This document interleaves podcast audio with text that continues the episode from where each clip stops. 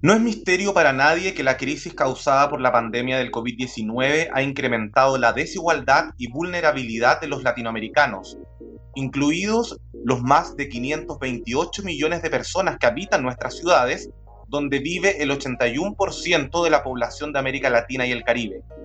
Los que hemos sido privilegiados eh, no perdimos nuestros trabajos y nuestros empleos y pudimos adaptarnos con mayor o menor dificultad hacia el teletrabajo, pero la ciudad nunca estuvo vacía del todo, ya que muchos y muchas, como trabajadores informales y empleados esenciales, debieron salir o debimos salir de casa y utilizar el transporte público para obtener el sustento diario para vivir.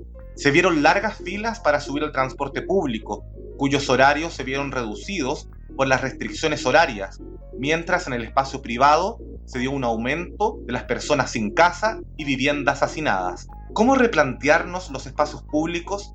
¿De qué modo podemos reconstruir el tejido social urbano? ¿Cómo y cuánto queremos movernos dentro de nuestras ciudades? ¿Y cómo obtenemos un acceso universal a esas movilidades que buscamos? Son algunas de las preguntas que exploraremos junto a nuestros invitados e invitadas en este cuarto episodio del podcast Factor R, Refracción y Revolución, un podcast para pensar el futuro del Centro de Producciones Radiofónicas.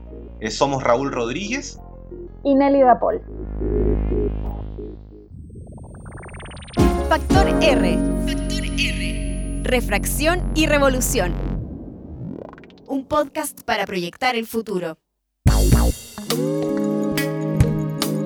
Hoy nos acompañan Ricardo Urtubia, ingeniero civil industrial, máster en ingeniería, mención transporte y doctor en matemática.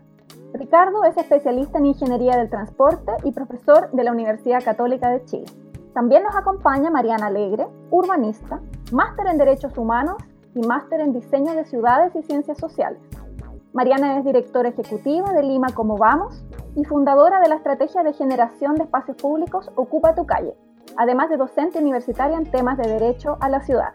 Y por último nos acompaña Elkin Velázquez, administrador público, ingeniero en minas y doctor en geografía, especializado en planificación y política territorial. Asesorado a múltiples gobiernos y actualmente es director regional de ONU Habitat para América Latina y el Caribe. Bienvenida y bienvenidos.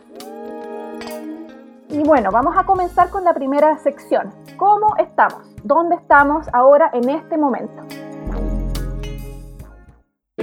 Aquí estamos, de las evidencias a los aprendizajes que nos deja la pandemia. ¿Qué nos deja la pandemia? ¿Qué nos deja la pandemia? Vamos a hablar un poco de las evidencias y los aprendizajes en estos meses que llevamos de pandemia de COVID-19. Y queremos comenzar contigo, Mariana. El Observatorio Ciudadano Lima Cómo Vamos, que tú diriges, se encarga de medir la calidad de vida de las personas de Lima y ha realizado numerosas acciones desde el inicio de la pandemia. Por ejemplo, entre muchas, está el proyecto Reinicia tu barrio, que es parte de la iniciativa de urbanismo ciudadano Ocupa tu calle. Mariana, cuéntanos qué es el urbanismo ciudadano y, y cómo ha contribuido a mejorar Lima durante esta pandemia quiero contarles justamente cómo desde el urbanismo ciudadano hemos podido transformar espacios públicos, pero sobre todo personas, eh, que es tan importante en un contexto de pandemia como herramienta para generar vínculos, además por supuesto de la capacidad que tiene para transformar el espacio público de los barrios, que hoy, eh, como todos sabemos, se ha vuelto aún más importante. Había un entorno o un primer momento en las primeras semanas de la cuarentena que las personas decían que los espacios públicos habían muerto. Y justamente es todo lo contrario. Ahora vemos cómo todavía tienen más valor y tienen más importancia en un contexto como el actual. Y esa es la importancia que tenemos que darle al espacio público, al entorno y a las ciudades en general en un momento tan complicado para todo el mundo. Cuéntanos un poco de qué se trata la, la estrategia Reinicia tu barrio, por favor.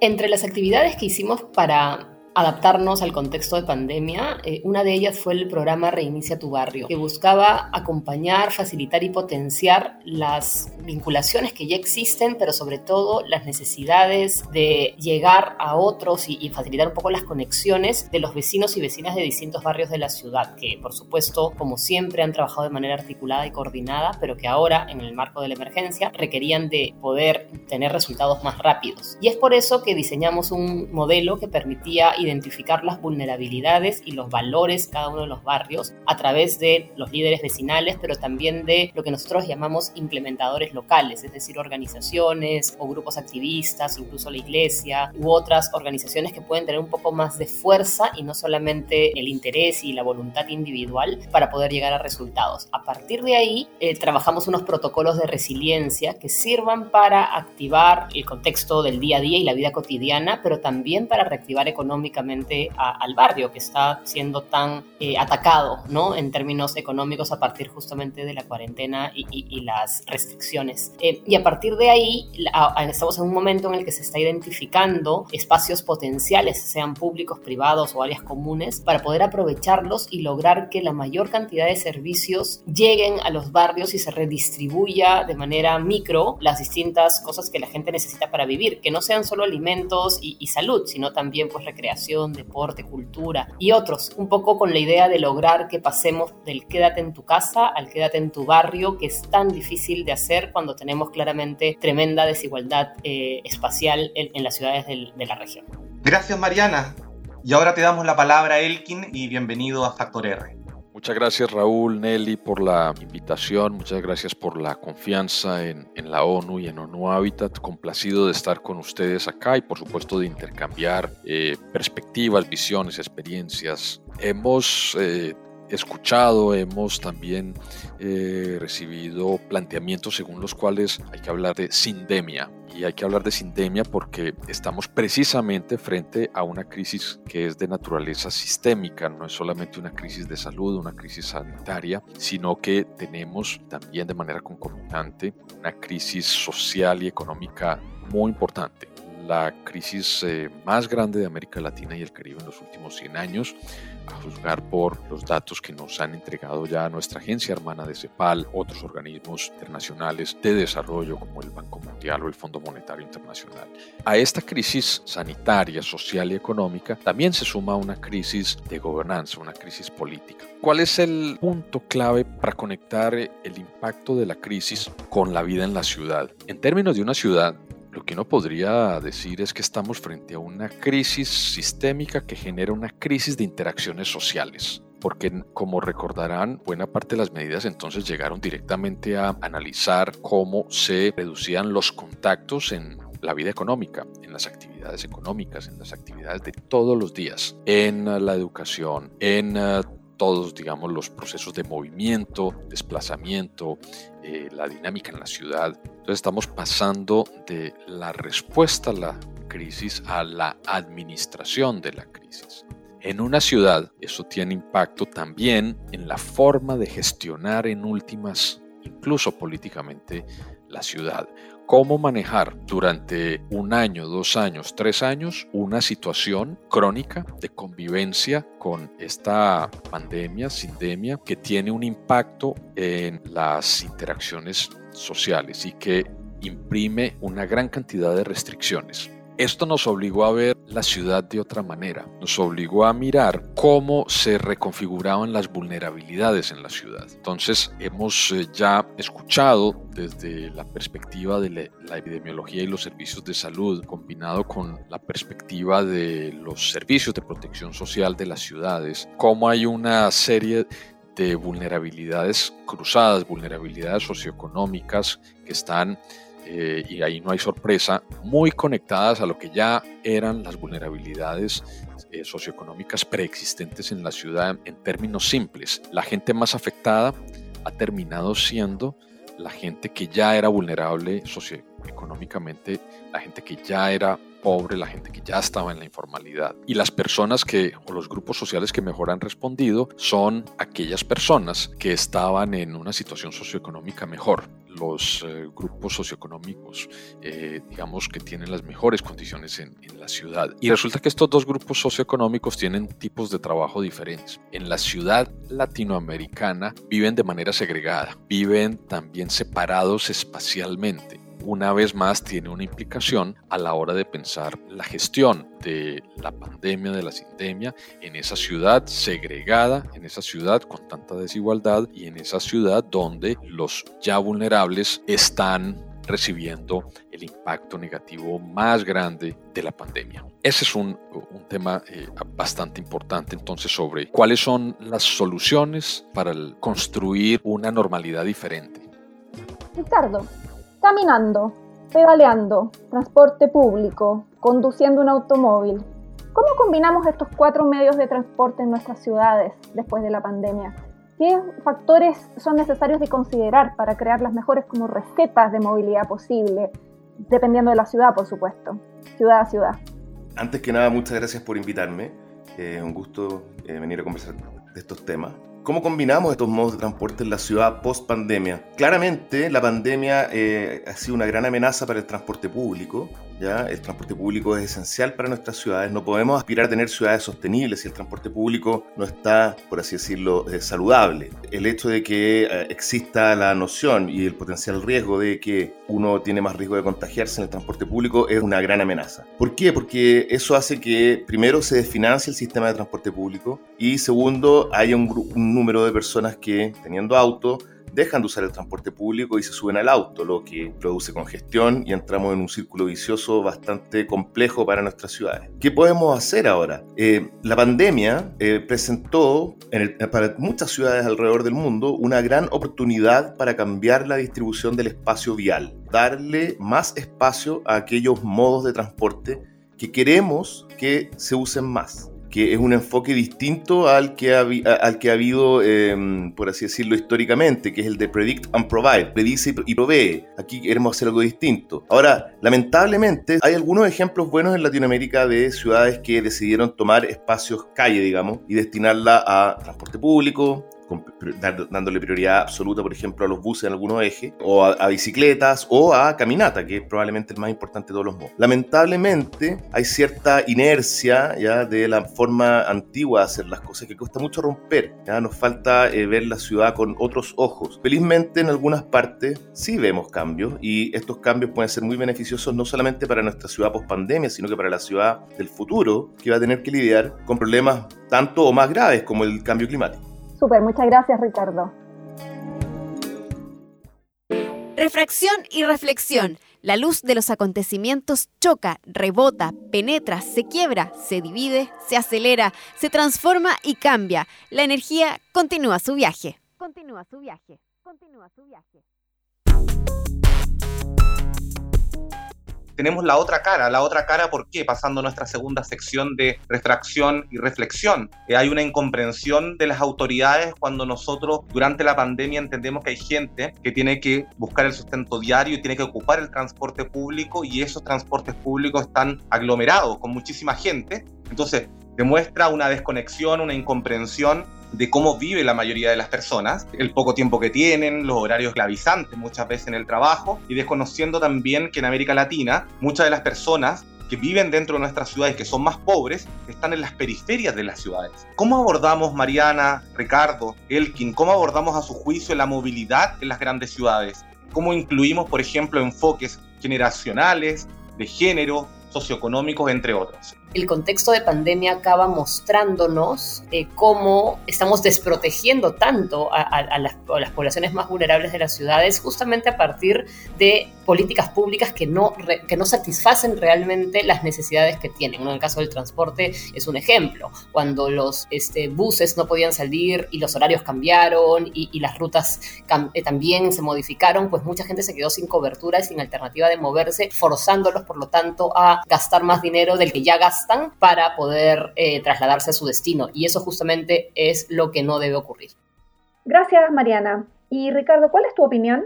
Nuestras ciudades, las ciudades latinoamericanas se caracterizan por ser eh, súper segregadas, muy desiguales y hay riqueza, pero la riqueza está súper concentrada y tiene un correlato espacial ¿ah? o, un correlato con, con, ciertas zonas de la ciudad muy fuerte. Las ciudades latinoamericanas tienden a tener un barrio rico, ¿no es cierto?, donde se concentra la riqueza y que, suele ser además el barrio donde viven las autoridades que toman decisiones sobre el resto de la ciudad.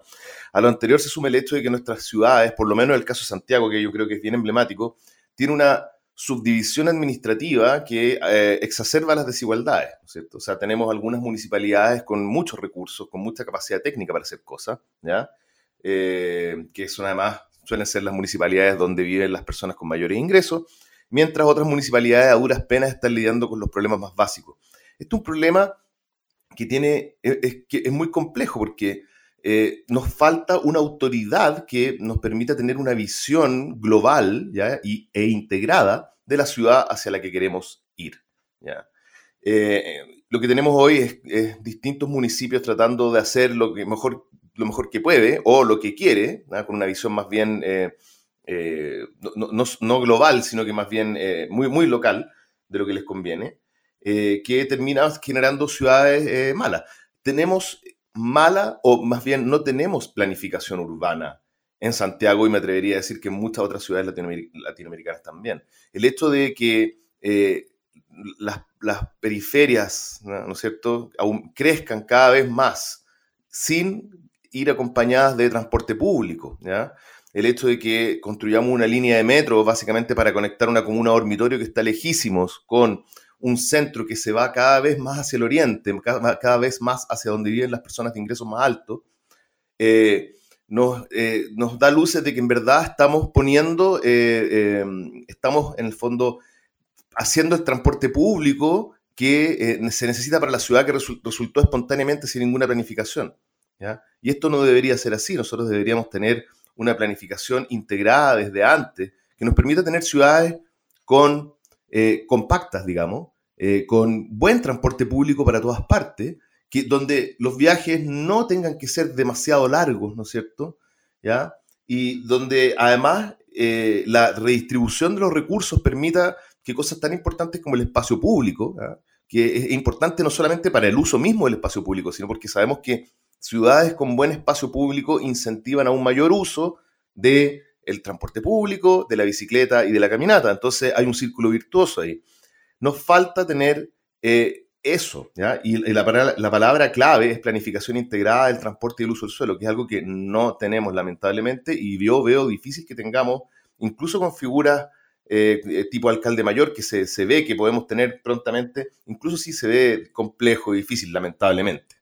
Ricardo, y siguiendo con eso mismo, que el tema de la planificación urbana, y cómo ir avanzando un poco también la dirección que ha ido planteando también Mariana, cómo democratizamos las decisiones en torno al uso del suelo, el tema de la participación, el involucramiento ciudadano, ¿no es cierto? Es clave. Yo creo que eso es algo que espontáneamente se está dando cada vez más. Como vivimos en una sociedad de información, hoy día cuesta mucho menos estar informado. Y la gente está mucho más atenta de cuáles son sus derechos, ¿no es cierto? Y las, injusticias también son mucho más visibles. Entonces, hoy en día hay, eh, por lo menos desde el lado de la, de la ciudadanía, hay interés y hay capacidad de participar. Lo que nos falta son los mecanismos para que esta participación no solamente sea capaz de recoger todos los intereses de la ciudadanía, sino que también también conjugarlos, porque claramente siempre vamos a tener personas que van a estar buscando eh, los famosos NIMBYs, ¿no es cierto? Not in my backyard. O sea, eh, hay gente que, dice, ok, quiero una ciudad densa, pero densa en otro lado, no donde vivo yo. ¿ah? Tenemos que empezar a buscar mecanismos que nos permitan de alguna manera consensuar distintas visiones. Eso requiere de diálogo y eso requiere de una visión de ciudad, que la gente esté mucho más consciente de que vive en un territorio consciente de que tiene vecinos en este territorio y que este territorio además tiene relación con otros territorios cercanos y que tienen relaciones funcionales, pero que son eh, simbióticas, ¿no es cierto? Que no se trata de que yo viva súper bien y que me importe y que me dé lo mismo como vive el que está una o dos comunas más allá. Y eso requiere, creo yo, movernos de forma distinta. Yo creo aquí que el uso del auto, que de alguna manera desconecta a la gente de la ciudad por completo, y el hecho de que construyamos autopistas que permitan que la gente básicamente se mueva larga distancia al interior de la ciudad sin experimentarla para nada. Eso eh, va en el sentido contrario. Yo creo que una persona que camina más su barrio, que va a tomar el bus a la esquina o camina a la estación de metro o que anda en bicicleta, tiene una mucha mejor noción de qué es lo que pasa en su entorno, de qué es lo que está bien, qué es lo que está mal, y es más capaz de ir y ser capaz de articular mejor una petición a las autoridades para que eh, las cosas se hagan mejor. Pero también nos hace falta mecanismos para que las autoridades sean de alguna manera, eh, uno le pueda cobrar los cambios que se piden. ¿ah? Porque muchas veces hoy día vemos a las autoridades con discursos muy correctos, ¿ah? hablando de movilidad sostenible, hablando de incentivar el uso de la bicicleta, pero cuando vemos en la práctica lo que ocurre, nos damos cuenta de que muchas veces esos discursos están un poco vacíos y que nos falta en verdad poner la plata donde, donde están las palabras. Gracias Ricardo. Elkin, a propósito de esto, ¿cómo ha impactado la pandemia en nuestros espacios? Por ejemplo, vivienda, movilidad, trabajo. En términos de la dinámica en la ciudad, todo este impacto en las interacciones sociales, ¿cómo se refleja en algunas funciones básicas de la ciudad? Uno, nos dimos cuenta, una gran cantidad de contagios están, han estado relacionados es con la tipología de la vivienda. Básicamente, el mayor número de contagios se están dando en las zonas donde hay más hacinamiento. Y posteriormente, los epidemiólogos nos dijeron es precisamente ese uno de los ámbitos de la ciudad donde hay mayor vulnerabilidad. Entonces, inmediatamente eso nos ha interpelado, interesamos por el desarrollo urbano en términos generales y por el desarrollo barrial y el desarrollo de las políticas de vivienda. Claramente allí hay un elemento y recuerdo muy bien una frase de la ministra de Vivienda del Salvador cuando nos dijo a ONU Habitat, nos dijo, lo que hemos encontrado en El Salvador es que la política de vivienda se ha vuelto la primera línea de contención de la crisis y además nos va a ayudar también a convivir con la pandemia, concebir una mejor recuperación. Hay un segundo sitio de alta posibilidad de contagios y es el relacionado con los sistemas de transporte masivo. En algunas ciudades esto es cierto, en otras ciudades no es necesariamente tan evidente. Esa concentración temporal en, digamos, un vehículo, que puede ser un tren, un tranvía, un BRT, si hay mala ventilación, también al parecer ha generado, digamos, una circulación más rápida del virus. Pero al parecer es en, en los nodos de transporte donde las aglomeraciones han facilitado ese, ese contagio. Allí hay que intervenir de una manera inteligente para disminuir esa vulnerabilidad al contagio y tiene que ver entonces con el transporte. Recuerden que vimos en muchas ciudades de la región, recuerdo a Bogotá, recuerdo a Ciudad de México, avanzando como el eh, transporte público había que reducir su capacidad máxima, apareció entonces la promoción de un medio de transporte sostenible, el medio de transporte no solamente de la última milla, sino un medio de transporte que permite muchísimo, unos hablarán de la ciudad a los 15 minutos o a los 20 minutos, y es por supuesto la bicicleta, o ir a pie o ir en patineta. Como una respuesta, habrá que pensar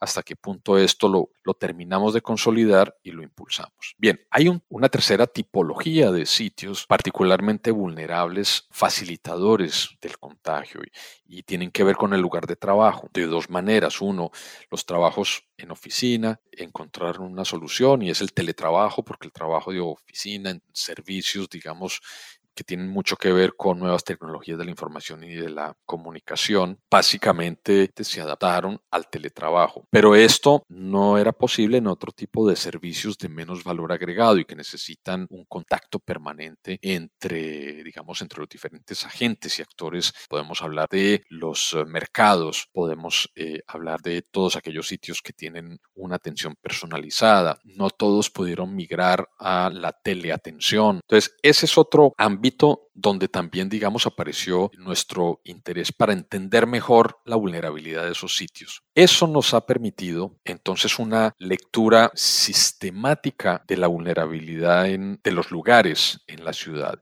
y que en este preciso momento se está utilizando para lo que es la gestión del día a día. Lo que está ocurriendo en este instante para América Latina no pudo tomar las decisiones que tomó Europa al inicio de la pandemia. La banca internacional para eh, países de renta alta era whatever it takes, todo lo que toque hacer. Entonces, cerrar, confinar eh, dos, tres meses era, digamos, lo que se preconizaba al inicio de la pandemia y, por supuesto, esto conlleva un gran costo socioeconómico, pero entonces estas economías, los países más desarrollados, tuvieron la posibilidad de pagarse un paquete, paquete económico muy importante, transferencias no condicionadas a las familias, pero también en apoyar empleos. En los países nuestros, los países de renta media, francamente no era posible. Por ello comenzamos a ver que, muy a pesar de que fuimos muy disciplinados en tomar las decisiones que epidemiológicamente eran las preconizadas en ese momento, más en unos países que en otros empezaron simplemente a salir de nuevo a la calle, pues porque buena parte de nuestros empleos y de nuestras actividades son informales y la la gente vive el día a día. Entonces mucha gente no se pudo quedar en la casa. Adicionalmente, siempre dijimos desde ONU Habitat, para quedarse en una casa primero hay que tener una. También hay unos déficits de vivienda importantes en la región. Para lavarse las manos hay que tener acceso a, a agua, al servicio de agua en su barrio. Y en muchos barrios de la región eso no era posible. Mariana, volvamos a hablar de los espacios públicos, que son más cruciales que nunca, como tú nos dijiste hace un momento. ¿cómo repensamos los espacios públicos desde, desde el cuidado, ¿ya? desde lo colectivo? desde lo realmente público, dentro de un sistema que en Latinoamérica al menos parece querer dispensar de los espacios públicos o sencillamente intercambiarlos por, por espacios de consumo. Entonces, ¿cómo repensar desde el cuidado los espacios públicos? En relación justamente a la posibilidad de que el valor del espacio público pueda ser visto y entendido de mejor manera. Y por suerte los vecinos están eh, organizándose para poder defender y eh, protegerlos estos intentos justamente de privatización. Y eso va de la mano de lo que se mencionaba antes, en la capacidad de entender que vivimos en una ciudad que es un bien público, que es un bien común, y por eso el rol del ciudadano, del ciudadano activo, es tan clave y debemos promoverlo y potenciarlo para que podamos tener cada vez más y más personas dispuestas dispuestas a dar la pelea y a dar la lucha si es que se encuentra amenazado un espacio público, sea de su barrio o sea pues de, la región, que también tiene que ver eh, con, con, ellos. El despertar urbano, o sea, de, los derechos urbanos, de una recuperación de un derecho a la ciudad, aunque algunas personas todavía no terminen de entender de qué va esto, se está viviendo cada vez más. Nosotros vemos cómo hay una efervescencia ciudadana, un interés de muchas disciplinas, ya no solamente de las disciplinas de la arquitectura, y sobre todo eh, cómo ahora en contextos de pandemia esta lógica de tener que redistribuir el espacio público, tomando espacio ahí donde hay y llevándolo a donde no hay, es decir, no retirándolo del uso privilegiado de los conductores de autos particulares para poder entregarlo a los usuarios del transporte público, los usuarios de la bicicleta, la ampliación de veredas y sobre todo para poder ocupar la calle. Estas últimas semanas hemos tenido eh, domingos sin auto en el contexto eh, nacional y eso ha permitido el despliegue de una serie de actividades ciudadanas que están construyendo eh, cada vez mejor ciudadanía y creo que son medidas que tenemos que seguir implementando para que más personas se den cuenta que ciudadanos eh, lo primero y no los consumidores. Muchas gracias, Mariana. Eh, bueno, me quedo con dos ideas que hemos recogido, que hemos escuchado de parte de ustedes. Una, me parece súper interesante esta idea de experimentar la ciudad, de poder también conectarme y, y, conocer mi territorio y tener compromiso por mi territorio. Y esta idea también, Mariana, de poder, claro, reutilizar, reocupar, habilitar espacios públicos y sobre todo hoy día pensando en un proceso de pandemia que nos obliga a, efectivamente a darle un uso más intensivo o a aprovechar aquello que en un momento no habíamos aprovechado. Y en ese sentido también cómo poder ir avanzando hacia ecosistemas urbanos donde tengamos un acceso más equitativo a los eh, beneficios de las áreas verdes, por ejemplo. ¿Cómo incorporamos entonces efectivamente este enfoque u otros enfoques que integren el manejo de residuos, que tengan conciencia de la contaminación, también una relación con la materia energética para aprovechar los recursos dentro de la ciudad, promoviendo también justicia socioambiental, por ejemplo, y obviamente teniendo un respeto y apropiación de la biodiversidad. ¿Cómo lo ven ustedes? Bien, yo creo que todos esos son grandes desafíos de la, de la crisis que implicó para las ciudades esta pandemia mucha gente ha dicho que es el fin de las ciudades. Y no solamente eh, por la pandemia, sino que también he escuchado gente decirlo por el tema del cambio climático. Hay mucha gente que razonablemente piensa que nuestras ciudades en el fondo están, eh, no tienen vuelta atrás que para sobrevivir al cambio climático vamos a tener que abandonar las ciudades y vivir de otra forma. o sea, si nos salvamos del cambio climático va a ser con y gracias a las ciudades. Y creo que la pandemia actual nos ha dado muchas luces de cómo hacerlo. Es la ciudad la que nos da las economías de escala que nos permiten hacer cosas como reciclar. Es la ciudad la que nos da la posibilidad de eh, mezclarnos, mezclar distintas formas de pensar y de ver la ciudad, interactuar. Y de esa ciudad que permite hacer eso mejor, todos los desafíos desde el punto de vista energético, desde el punto de vista de una movilidad más sostenible, toda esa ciudad siempre requiere, en mi opinión al menos, a personas que usen la ciudad y eso requiere estar conectado con ella y requiere además una ciudad compacta, donde la calidad del espacio público no tenga correlación con el nivel de ingreso medio de la zona donde está ubicado ese ese espacio público, donde en el fondo nos veamos obligados a compartir. El vernos obligados a compartir nos obliga a resolver nuestras diferencias para lograr tener ciudades humanas, compactas, cercanas, ¿no? que nos den calidad de vida, es también pensar en cómo estas ciudades o estos centros, estos nodos urbanos se conectan entre sí al interior de una misma ciudad, ¿no? que puede ser tan extensa como lo es eh, la capital del Perú o como es, no sé, Sao Paulo, eh, pero de qué manera podemos lograr eh, garantizar estos atributos y estas condiciones. Y ahí es donde también el equilibrio ecosistémico entre los distintos centros urbanos, entre las distintas ciudades para pensar en lo que finalmente necesitamos, ¿no? sistemas de ciudades sostenibles que eh, nos ofrezcan calidad de vida para todos. Todo lo que hemos conversado con todos los puntos críticos respecto a cómo poder rediseñar nuestras ciudades que ya venían en crisis en América Latina y que enfrentan esta pandemia en una primera ola, segunda ola y bueno, como está ocurriendo en Europa que ya se llama una tercera ola después del verano. Cómo trabajar con estas comunidades y sobre todo con estos territorios que están muy desplazados de la decisión política de la decisión participativa y que a veces tampoco existen esos mecanismos para que estas personas que no están accediendo a sus derechos plenamente puedan pensar y sentirse dentro de la ciudad. ¿Cómo lo ves tú, Elkin?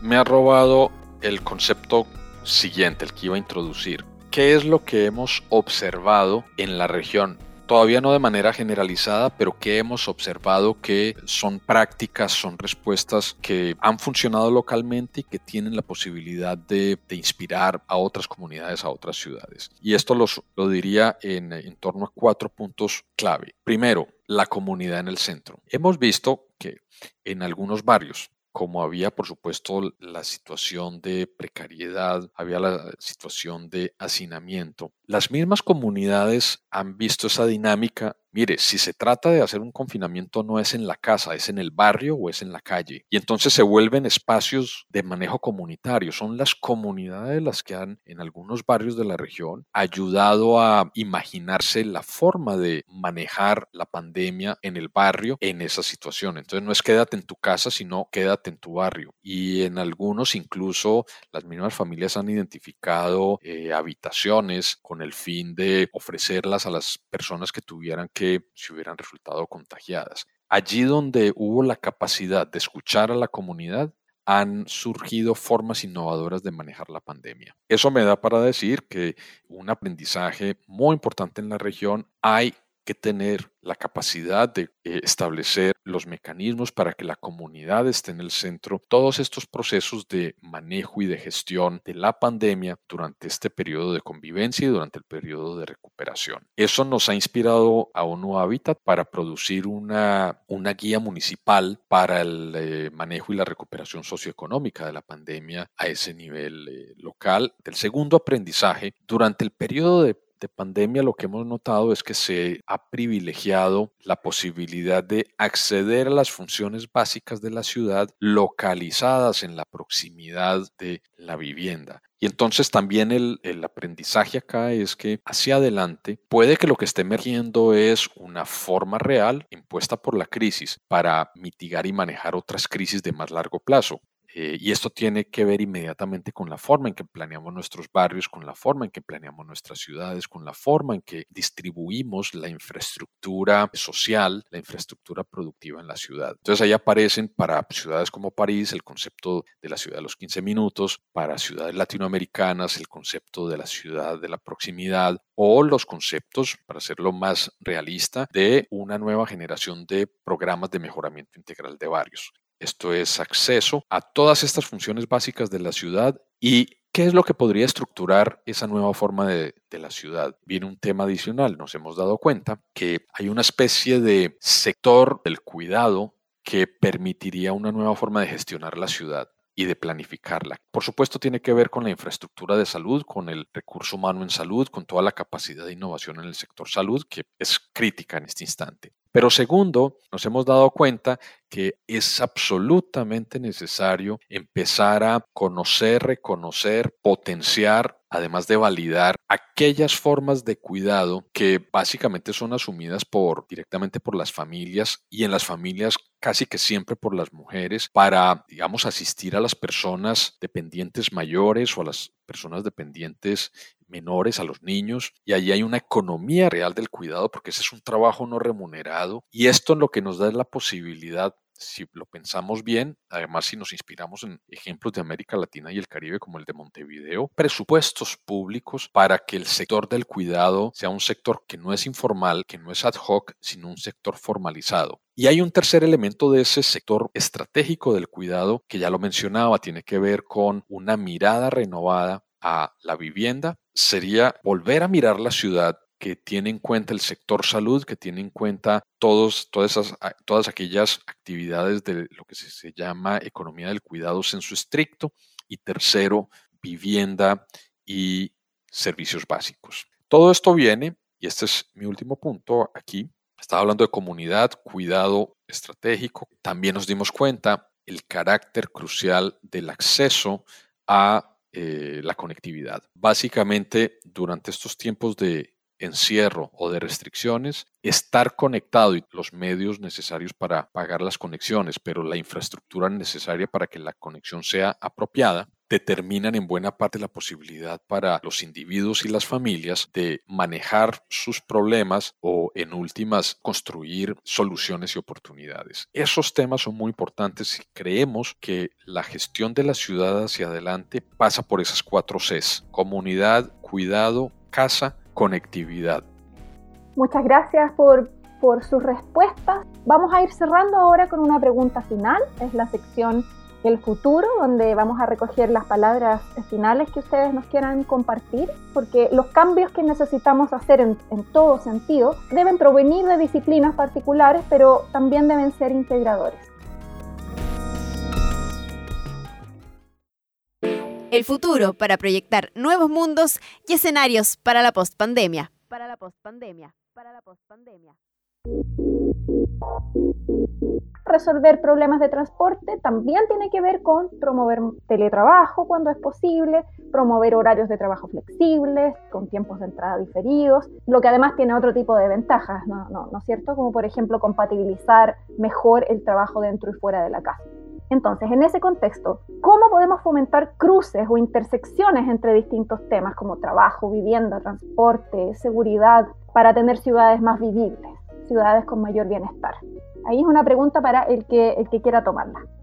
Justamente una de las posibilidades que tenemos está en lograr eh, que el, el, sueño ¿no? de esa ciudad utópica, de esa ciudad mejor, podamos empezar a hacerlo realidad desde ahora. Y ahí es donde el modelo implica que, si bien se requieren estrategias de planificación integral, tengamos también en cuenta eh, proyectos y acciones concretas que puedan llevarse a cabo en el corto plazo y en el mediano plazo, ¿no? de manera en la que eh, tengamos posibilidad de ver tangiblemente los beneficios de apostar justamente por ciudades como las que estamos proponiendo y no quedarnos un poco en la utopía de lo que puede ser, que a su vez eh, para aquellos que estamos convencidos está muy claro, pero para aquellos que son ciudadanos eh, comunes y corrientes no, no, no, no lo está y, creo que puede acabar pues por cansarlo, ¿no? Entonces un poco la idea es, es esa, o sea, llevar a la acción y a la práctica eh, los procesos y los proyectos que implican también proyectos públicos, pero sobre todo que implica la posibilidad de que los ciudadanos y ciudadanas se involucren en hacer esa ciudad que necesitan para, para ellos mismos.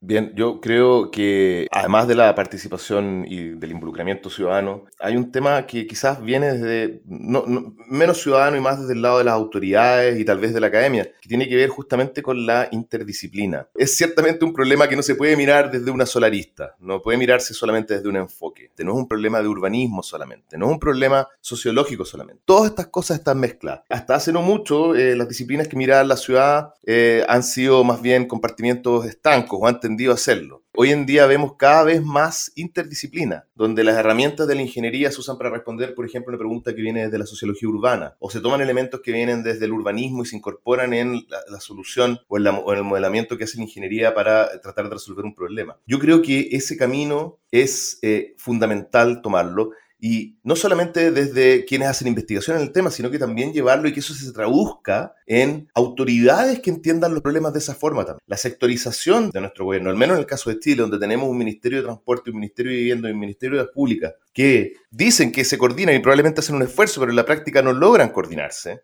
es una señal de que ahí podemos mejorar mucho. Necesitamos que las personas que están involucradas ahí no lo miren monodisciplinarmente, sino que entiendan que los problemas que ellos miran siempre tienen que ver con otras disciplinas, con otras maneras de ver la ciudad. Yo creo que por ese lado eh, es algo que hay que empujar.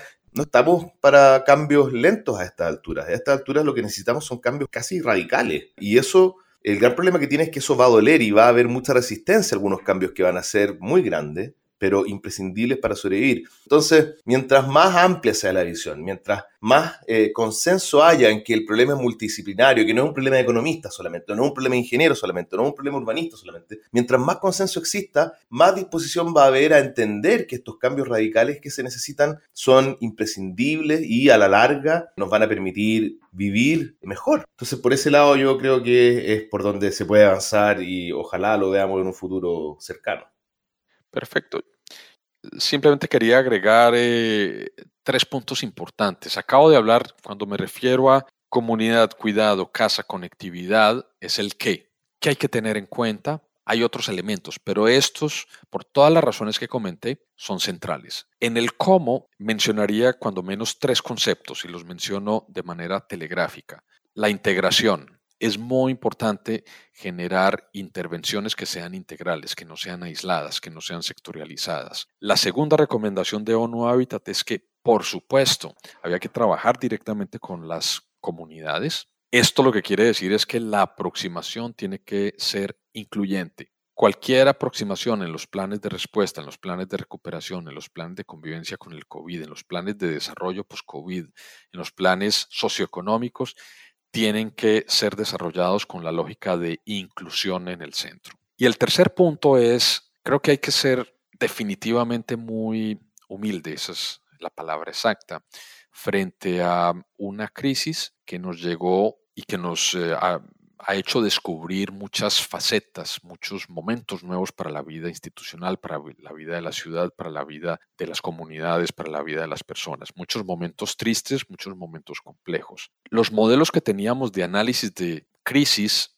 en realidad no son los que no se han ajustado completamente a la naturaleza de esta crisis por las razones que mencioné al principio. Hay que tener muchísima humildad. Pero frente a la incertidumbre, lo que recomendamos es que hay que abrir la posibilidad, promover toda la innovación que sea posible. La innovación, por supuesto, tecnológica, pero la innovación social, la innovación en los nuevos modelos de negocio, en los nuevos modelos de gestión de barrios, en los nuevos modelos de gestión pública. Este es un momento propicio para la innovación. Frente a la incertidumbre, nada como la innovación. Esos son los tres últimos elementos que quería compartir con ustedes. Perfecto. Y qué importantes esos mensajes finales, sobre todo aquellos de humildad, de resiliencia, ¿no es cierto? De estar abiertos a lo que trae el futuro y tratar de desconectarnos un poco de nuestras de nuestras miradas un poco, eh, un poco fijas o a la antigua incluso, ¿no es cierto? El futuro es incierto y tenemos que recibirlo también con los brazos abiertos y con muchísima humildad. Muchas gracias por esos, por esos mensajes. Muchas y muchos latinoamericanos hemos ido logrando mayores niveles de educación y cada vez estamos más conscientes de que queremos vivir en ciudades amigables, seguras y más armónicas con el entorno, sin embargo, la falta de políticas públicas a largo plazo, planes reguladores que se adecúan a las necesidades e intereses del mercado inmobiliario y segregación socioespacial son algunas de las tantas amenazas que enfrentamos. En tiempos de autoritarismo que lo justifican por la pandemia, es necesario replantearnos el espacio en el que vivimos y jugar un rol activo dentro de nuestras comunidades y territorios. Esto puede hacer posible vivir una ciudad diferente para nosotros y para las nuevas generaciones que merecen el acceso equitativo a los espacios y servicios públicos y a vivir en entornos seguros y no violentos. Muchas gracias. Centro de Producciones Radiofónicas. Búscanos en cpr.org.ar y en las plataformas de podcast.